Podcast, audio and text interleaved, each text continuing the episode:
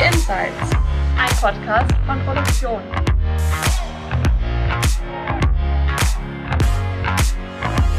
Hallo und herzlich willkommen zu unserem Industrie-Podcast. Schön, dass Sie mit dabei sind. In Industry Insights sprechen wir in jeder Folge mit Persönlichkeiten aus der Industrie. Wir reden mit ihnen über ihre Karriere, ihr Leben und Technologietrends. Wie immer sitze ich hier zusammen mit Anja Ringel. Sie ist Wirtschaftsredakteurin beim Fachmedium Produktion. Sie beschäftigt sich unter anderem mit Bilanzen, Unternehmenskultur und Management-Team. Ihr zweiter Podcast-Host ist Technikredakteurin Julia Dusold. Ihre Spezialgebiete sind verschiedene Fertigungstechnologien. Dazu zählt auch die additive Fertigung. Unser heutiger Gast ist Andreas Langfeld. Er ist Präsident EMEA beim 3D-Druckerhersteller Stratasys. Hallo Herr Langfeld, willkommen bei Industry Insights. Hallo, vielen Dank, dass ich hier sein darf. Herr Langfeld arbeitet seit zwölf Jahren im Bereich der additiven Fertigung. Wir wollen mit ihm heute über drei verschiedene Themen sprechen. Zum einen über Herrn Langfelds speziellen Managementansatz, dann darüber, wie man Fachkräfte in so einem sehr speziellen Bereich gut hält und natürlich über die additive Fertigung in all ihren Facetten. Wir freuen uns mit Ihnen, liebe Hörer und Hörerinnen, und Herrn Langfeld, diese Themen genauer zu beleuchten. Herr Langfeld, für das Vorgespräch haben wir Sie ja im Auto erwischt. Das heißt, Sie scheinen ja momentan viel unterwegs zu sein und haben auch viel zu tun. Kann man denn sagen, dass die additive Fertigung in der Corona-Krise von den Problemen der anderen Branchen profitiert hat? So weit würde ich noch nicht gehen, aber momentan ist es in der Tat so, dass die Inzidenzen ja weit unten sind und dass man dann natürlich schon schaut, dass man mal wieder ein paar Face-to-Face-Kontakte wahrnimmt. Natürlich alles innerhalb der, der Richtlinien der Drang nach dem klassischen sozialen Austausch, der ist auf jeden Fall da. Was wir gesehen haben, aufs Geschäft bezogen, ist, dass durch die Pandemie ein neues Level an Awareness entstanden ist, was die additive Fertigung liefern kann, was sie an Vorteilen für produzierende Unternehmen bringt. Äh, über den Prototypenbau hinaus, was ja der klassische Startpunkt ja. von, von Additive Manufacturing war. Das heißt, die, die Awareness ist gestiegen, die beschäftigt uns jetzt auch extrem, weil die Anfragen sind sehr hoch äh, das äh, Interesse und die Wissbegierigkeit nach den Möglichkeiten der additiven Fertigung sind groß. Übersetzt sich jetzt noch nicht ganz in dem Punkt, wo ich sagen will, wir profitieren von der, der Misere anderer Unternehmen in der Pandemie. Aber es ist auf jeden Fall so, dass ein neues Momentum entstanden ist und wir jetzt natürlich alle ganz äh, fokussiert darauf sind, den Markt weiterzubilden, was speziell die Produktionslösungen angeht.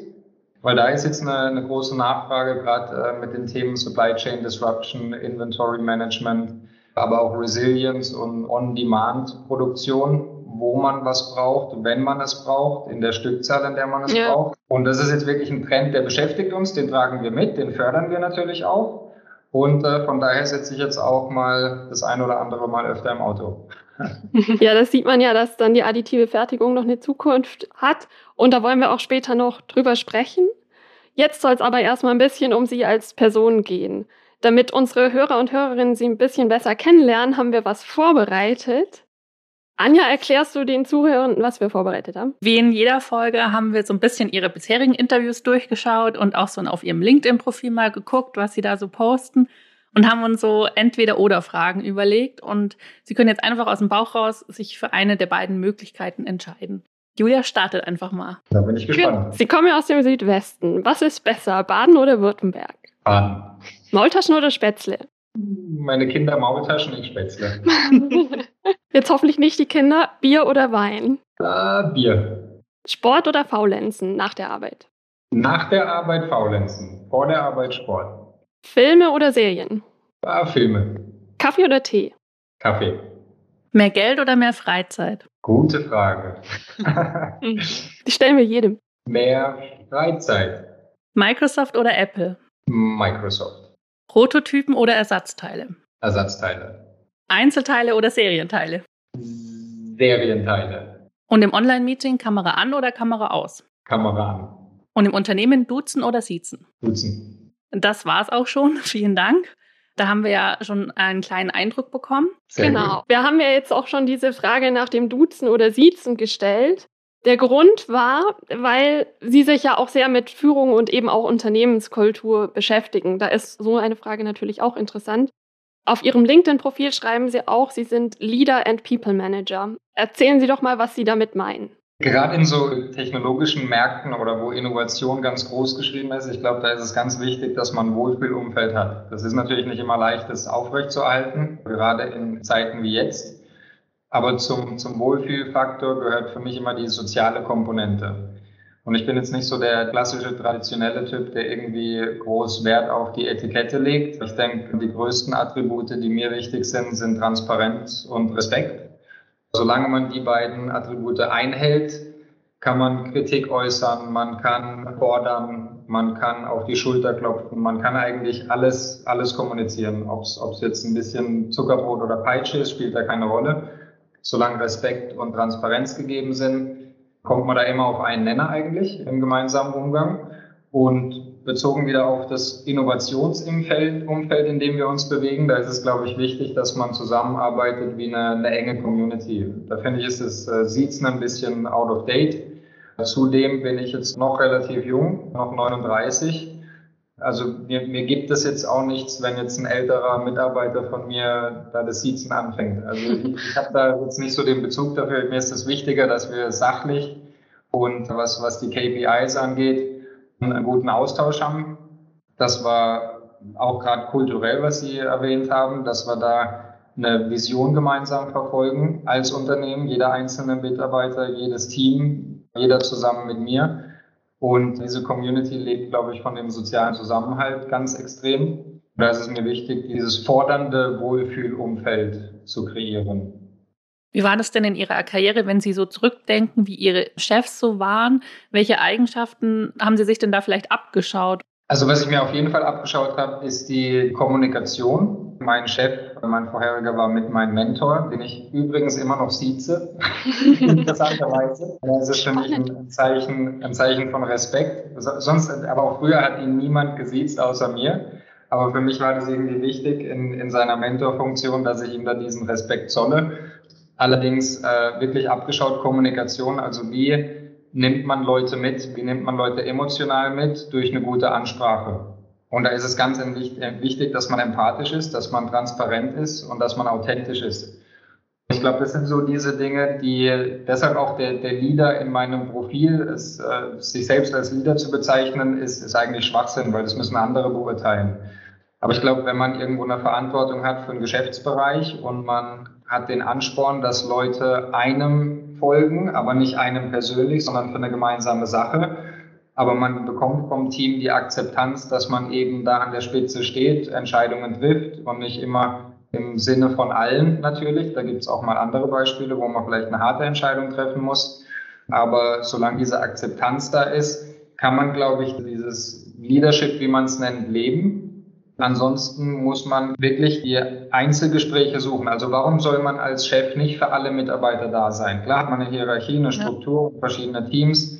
Aber im Endeffekt ist es doch so, dass der an der Spitze muss eigentlich für seine Leute arbeiten. Nur der, der oben steht, kann eigentlich dafür sorgen, dass die Mitarbeiter haben, was sie brauchen, dass sie sich wohlfühlen, dass sie ihre Ziele haben, dass sie auch mal einen auf den Hinterkopf bekommen, wenn die Ziele nicht erreicht werden. aber dass auch mal gedrückt werden, wenn die Ziele erreicht sind oder Overperformance stattfindet. Und ich denke, das sind alles so wichtige Dinge. Da habe ich mir mit Sicherheit auch ein bisschen was abgeschaut von meinem vorherigen Chef oder meinem jetzigen Chef. Ich glaube, da liegt es immer einem, einem selbst, was für eine Selbstwahrnehmung oder Selbsteinschätzung hat man, auch was die persönlichen Lücken angeht. Also ich habe noch viele Lücken, die ich in meiner Karriere schließen muss. Und ich glaube, da hilft es immer, wenn man möglichst breit gefächert Leute hat im Unternehmen oder außerhalb, von denen man lernen kann. Und dann liegt es aber wirklich an einem selbst, Schwachstellen akzeptieren und die angehen und, und sich immer wieder hinterfragen, ist man sich selber noch treu? Ja. Weil ich will jetzt nicht was lernen, was mich dann zu einer anderen Führungsperson macht, der ich dann nicht mehr in den Spiegel schauen könnte. Ja, man muss ja immer das machen, für das man auch selbst steht. Sonst ist ja eben diese Authentizität, Authentizität die Sie angesprochen hatten, auch nicht mehr da. Und Sie haben jetzt auch schon zum einen angesprochen, dass man als Führungsperson Verantwortung hat und auch, dass man irgendwie die Mitarbeiter braucht, um selber voranzukommen.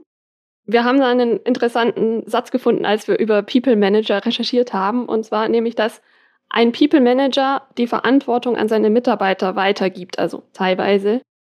Wie ist das bei Ihnen? Machen Sie das auch? Also vielleicht gerade in den Bereichen, wo Sie sagen, okay, da habe ich nicht das Fachwissen? Man macht es automatisch immer mehr, aber es ist in der Tat, es ist mit einer der größten Learnings in einer Leadership-Karriere, wenn ich es jetzt mal so nennen darf.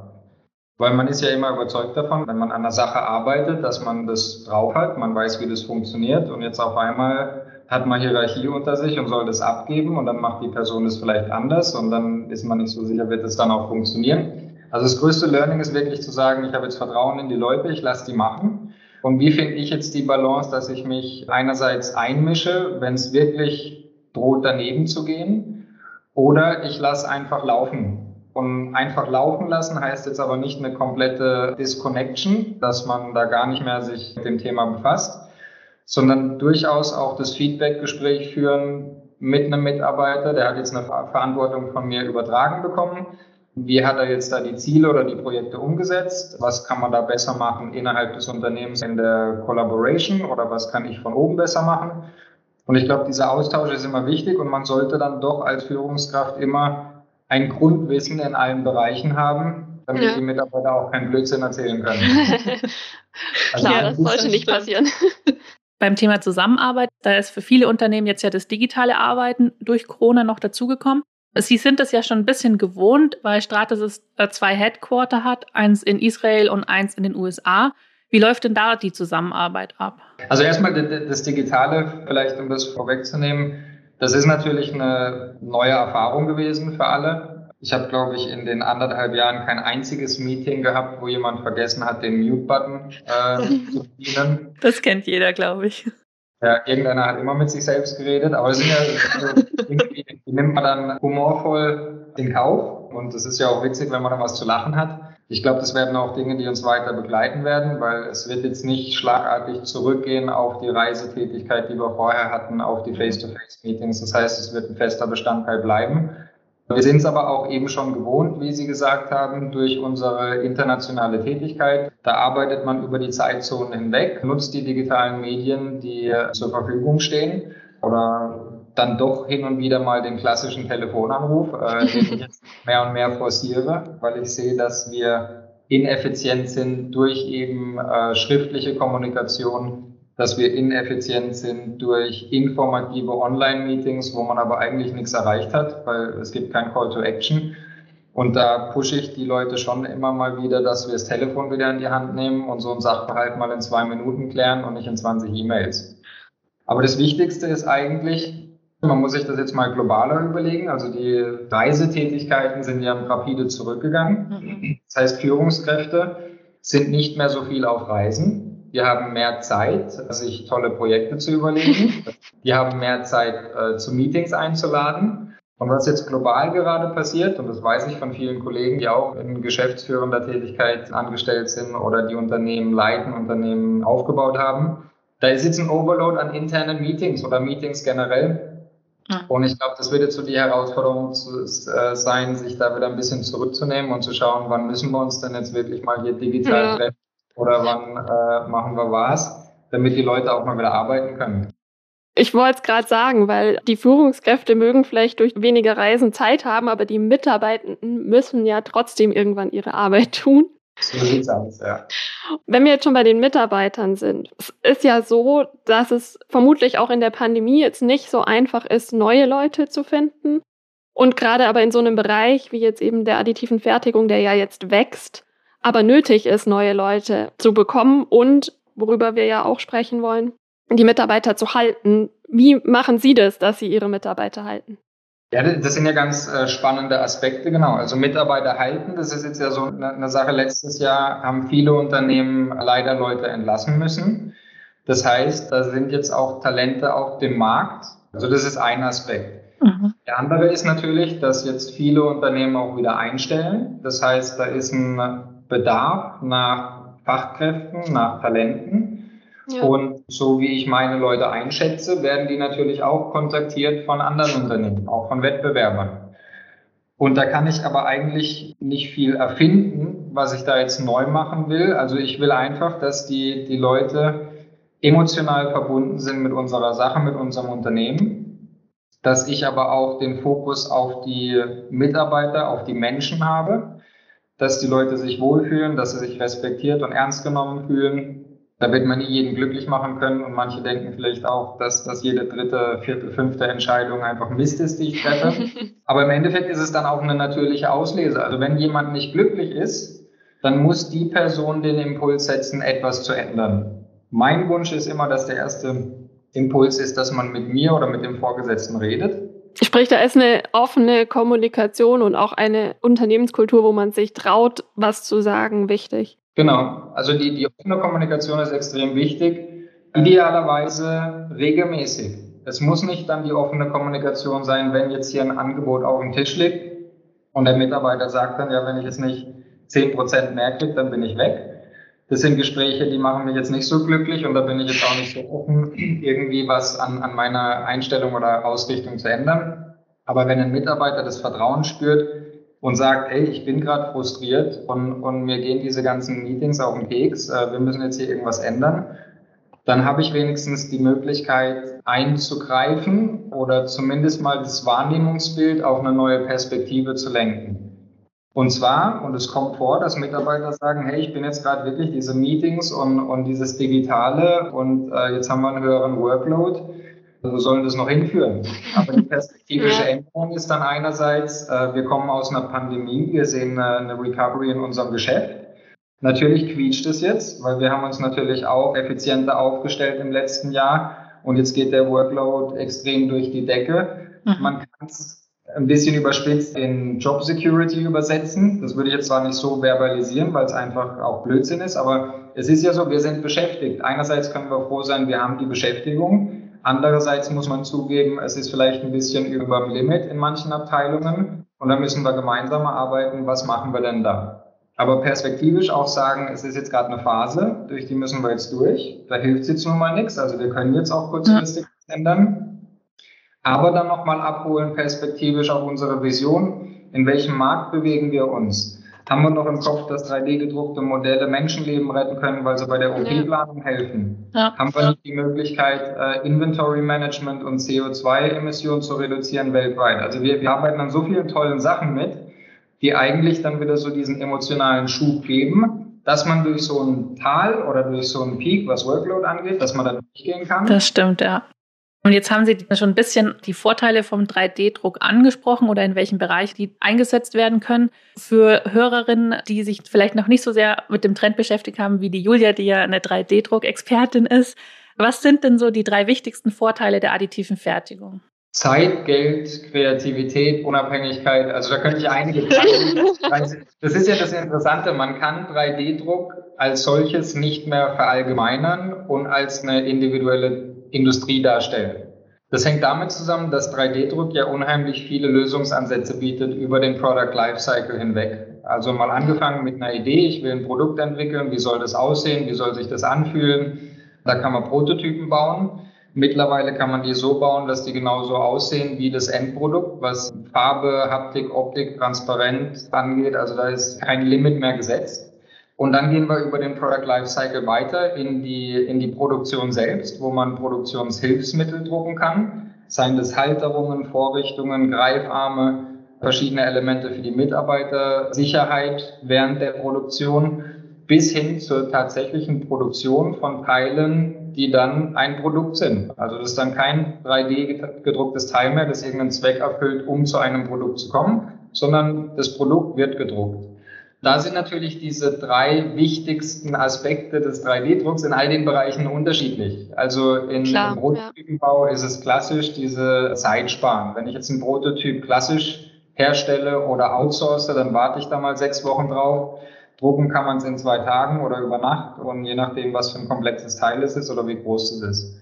Im Tooling-Bereich, Jigs and Fixtures, da ist es dann so ähnlich wieder Zeiteinsparung, aber auch Geldeinsparung und Flexibilität. Also man kann da einfach verschiedene Customized Tools zugeschnitten auf Mitarbeiter zum Beispiel ergonomisch kann man drucken und sich da unabhängig gestalten von irgendwelchen Lieferanten. Und in der Produktion ist es so, man kann Lieferketten durchschneiden oder ersetzen. Sei es zum Beispiel im Ersatzteilgeschäft. Also was ist da mein Vorteil? Ich muss keine Lagerhaltung mehr machen für Oldtimer-Teile. Jetzt mal so ein klassisches ja. Beispiel, das was einfach zu verstehen ist. Und ich muss jetzt nicht mehr die Produktion aufrechterhalten für Oldtimer-Ersatzteile, sondern ich kann die drucken, wenn sie erforderlich sind und auch, wo sie erforderlich sind und muss sie nicht durch die Gegend liefern. Zumindest nicht für die einzelnen Teile, aber der Drucker muss natürlich auch irgendwie dahin kommen. Der kann sich noch nicht selbst drucken. So sieht's aus. Ja, aber Komponenten schon. Also wir drucken unsere eigenen Drucker. Was ich jetzt aber eigentlich sagen wollte, Sie haben jetzt schon die Vorteile in den verschiedenen Einsatzmöglichkeiten angesprochen. Wir haben eine Studie gefunden, in der steht, dass momentan noch 82 Prozent der 3D-Druckanwender die Technologie für Prototypen nutzen. In der Massenproduktion sind das nur 8 Prozent. Glauben Sie, das wird sich verlagern oder wird der 3D-Druck seine Nischen behalten? Also es wird sich verlagern. Ich gehe jetzt nicht davon aus, und es wäre auch Illusion zu sagen, dass 3D-Druck oder additive Fertigung die traditionellen und herkömmlichen Produktionsmethodiken ersetzt. Die additive Fertigung wird ein immer akzeptierterer Bestandteil und eine Alternative zu herkömmlichen Produktionsmethoden. Und da ist es aber immer applikationsabhängig. Aber der Trend, der momentan passiert, ist, dass Additiv auf der einen Seite bietet technologisch immer mehr Möglichkeiten, Dinge zu produzieren, sei es Technologie und wie schnell äh, kann man Teile produzieren, wie hoch ist der Throughput von den Maschinen, also wie viele Teile kann man in einem Druckvorgang produzieren, welche Materialien stehen zur Verfügung und was kostet das gedruckte Teil. Das sind Parameter, die beeinflussen die Industrie, Additive Manufacturing, Firmen wie wir. Und wir bieten neue Lösungen und Technologien, Materialien an, Post-Processing, Workflow, Software, die das einfach schneller machen, von einer CAD-Datei oder einer Idee zu einem produzierten Produkt zu kommen. Auf der anderen Seite ist die Gegenbewegung der Produktion selbst, wo immer mehr Customization stattfindet wo man teilweise jetzt keine Millionen Teile mehr für die Lagerhaltung produziert, sondern vielleicht nur noch Tausende für On-Demand, also wenn ein Teil erforderlich ist. Und durch diese zwei Bewegungen aufeinander zu gibt es immer mehr Schnittpunkte, wo sich eine neue Applikationswelt für Additive Manufacturing eröffnet. Und da wird es in den nächsten Jahren immer mehr Schnittpunkte geben. Das heißt, wir haben speziell klassisch die Schnittpunkte, die schon bestehen, Medizinbranche, patientenspezifische Modelle. Wenn ich jetzt eine OP habe, da wird dann CT-Daten oder Röntgendaten von meinem Körper werden genommen. Da brauche ich einen Teil davon. Keine 10, keine 20, sondern eins. Ist ja jeder Körper anders. Genau. Daran wird die Operation dann trainiert und, und analysiert. Äh, steigert die Effizienz, verringert das Infektionsrisiko während der Operation, weil die Operation nicht so lange dauert. Das heißt, das sind so diese kleinen Losgrößen, wo das ein No-Brainer ist, also da passt das 100 Pro. Jetzt haben wir aber schon einen Airbus A350, der schon mit, mit 1000 3D gedruckten Teilen durch die Luft fliegt. Das heißt, da wurden auch Teile identifiziert, wo es ökonomisch Sinn macht, additiv zu produzieren und additiv gewährleistet, dass die Materialien zertifiziert sind und die gedruckten Teile auch zertifiziert sind für den Einsatz im Flugbetrieb.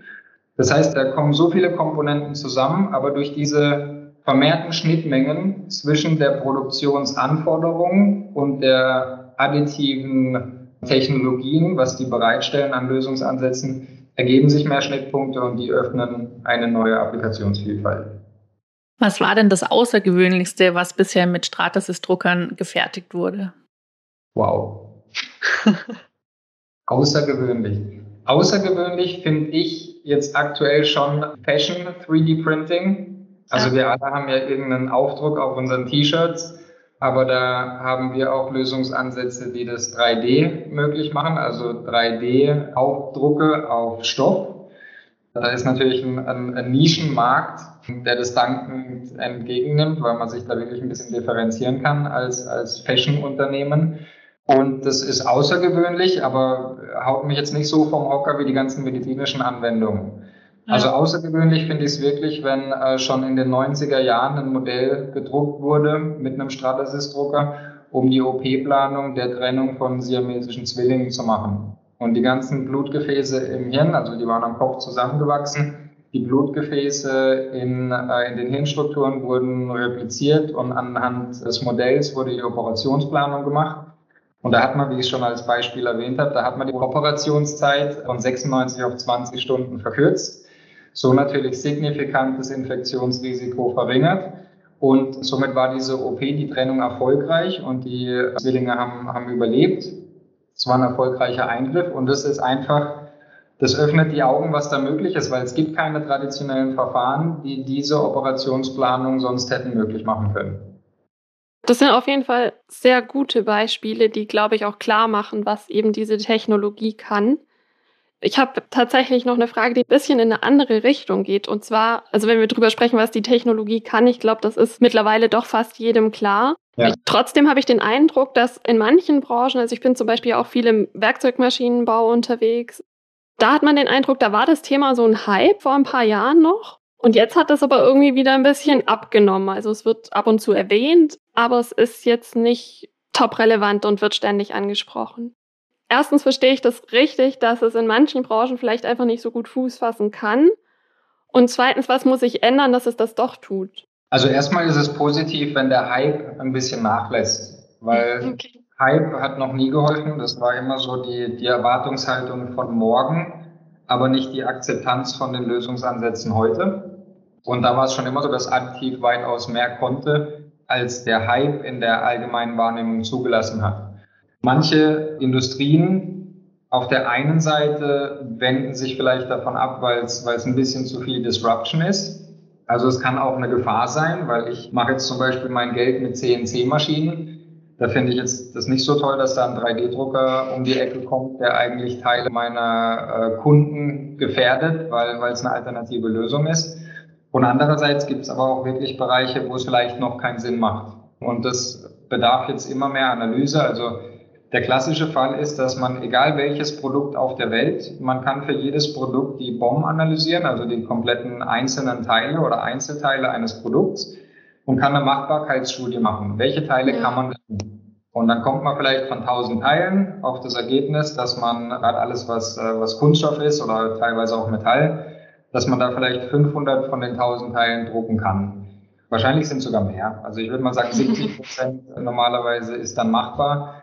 Und dann schaut man, bei welchen Teilen macht das jetzt ökonomischen Sinn. Und da muss man analysieren, wie ist die Lebensdauer dieser Teile oder dieser Komponenten. Wie groß ist der Bedarf an Ersatzteilen? Was sind die Materialeigenschaften? Was ist zum Beispiel die Umgebungstemperatur, der so ein Teil ausgesetzt ist? Und dann kann man sagen, okay, da ist jetzt die Machbarkeit nochmal genauer analysiert und dann kommt ökonomische Validierung. Was macht denn ökonomisch Sinn, wenn wir uns jetzt die Kosten angucken? Und da geht es immer um Stückzahl, es geht um die Wiederholbarkeit der Teile, es ist immer genau das gleiche Teil und wie groß ist die Stückzahl, die da gebraucht wird.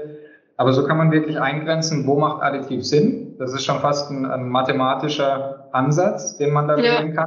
Und so kann man eigentlich branchenunabhängig über alle Industrien sagen, hier und da macht additiv Sinn. Und äh, da braucht man jetzt keinen Hype, um das zu analysieren, sondern eine mathematische Formel. Also sollte es einfach als, sagen wir mal, gestandene Fertigungsalternative gesehen werden und abgewogen, wie eben alles andere auch. Genau so ist es. Und dann, und dann kommt natürlich auch ein subjektiver Aspekt rein. Es gibt ja für, für viele Bereiche gibt es ja Alternativen, ob das jetzt im Privatleben ist oder nicht. Auch bei Partnern gibt es Alternativen, aber subjektiv sagt man, nee, ich bleibe bei meinem. Und, und so ist es dann eben auch der Ansatz von Unternehmen. Man kann sagen, ja, additiv ist eine Alternative zu dem, wie ich es heute mache. Aber ich kann auch emotional, subjektiv mich dafür entscheiden, nee, ich mache es traditionell, so habe ich es immer gemacht und so werde ich es auch weitermachen. Und es ist dann auch okay. Aber genau wie, wie Sie sagen, die, die Akzeptanz, dass additiv eine alternative Produktionsmethodologie ist, die sehen wir rapide wachsen. Ja, das denke ich, ist genau das gute Schlusswort zum Thema additive Fertigung und wo sie in Frage kommt. Wir haben jetzt ja echt viel besprochen in dem Gespräch. Deshalb fasst Anja das mal für die Hörer und Hörerinnen zusammen. Genau, das, denn das waren ja doch sehr unterschiedliche Themen. Zum Beispiel beim Thema People Manager habe ich mitgenommen, dass für Sie der Wohlfühlfaktor im Unternehmen sehr wichtig ist und auch die Themen Transparenz und Respekt. Und um Mitarbeiter zu halten, sollte man immer wieder sie mit der Vision abholen, was das Unternehmen eigentlich erreichen möchte. Beim Thema additive Fertigung lässt sich vielleicht sagen, dass es wirklich immer mehr Schnittpunkte, egal ob jetzt im Medizinbereich oder bei der Luftfahrttechnik gibt, wo additive Fertigung Sinn macht und eingesetzt werden kann. Da haben wir echt viel, glaube ich, jetzt aus dem Gespräch mitnehmen können. Ein bisschen Zeit haben wir noch für ein kurzes Schlusswort von Ihnen, Herr Langfeld. Und jetzt die Frage, warum sollten alle so wie Sie 3D-Druck-Fans werden? Weil es einfach immer wieder passiert ist, dass Technologien Änderungen vorangetrieben haben. Und ich glaube, da ist die Änderung jetzt gerade erst im Gange. Und disruptive Technologien wie der PC oder damals auch 2D-Druck oder das Internet, die haben alle einen langen Werdegang hinter sich, waren dann irgendwann nicht mehr wegzudenken. Und man muss jetzt hier differenzieren aus Konsumentensicht und aus, aus unternehmerischer Sicht. Aus Konsumentensicht macht 3D-Druck für mich bessere Produkte. Besser auf mich zugeschnitten, interessanter, neu, innovativ. Und ich glaube, da können wir alle von profitieren. Und deshalb kann man da wirklich ein, Fan von sein, weil es auch wirklich so eine Sache ist, die, was war das, Star Trek mit dem Replicator? Das sind ja so Sachen, wo man, wo man vielleicht dann Bezug zu hat und denkt dann so, ja, ja, klar, sowas soll irgendwann mal passieren. Wer es glaubt, wird selig. Und äh, zack, da sind wir jetzt ein paar Jahre später und es ist Realität. Und es zeigt halt einfach doch ganz toll, wie der Mensch Innovation vorantreibt und nicht den Status quo akzeptiert. Also allein aus dem Aspektpunkt, dass wir alle Innovation lieben, alle Innovation leben, denke ich, gehört 3D-Druck damit auf unsere Liste. Da sind wir mal gespannt, ob unsere Hörerinnen und Hörer jetzt auch Mitglied im 3D-Fanclub sind sozusagen. Danke, Herr Langfeld, dass Sie heute unser Gast waren bei Industry Insights und dass Sie uns auch so viele spannende Beispiele gegeben haben. Sehr gerne, auch danke von mir für die interessanten und tollen Fragen. Julia, erzählst du unseren HörerInnen noch, wo sie weitere Infos zum Podcast finden? Alles Wichtige zu Andreas Langfeld, Stratasys und den Themen des Podcasts gibt es auf unserer Webseite produktion.de slash podcast. Dort finden Sie auch alle bisherigen Folgen von Industry Insights. Wenn Sie Anregungen haben, können Sie uns auch gerne schreiben. Unsere E-Mail-Adresse ist podcast.mi-connect.de. Wir freuen uns auf Ihr Feedback. Vielen Dank, dass Sie uns heute zugehört haben. Bis bald, Ihre Anja Ringel und Julia Dusold.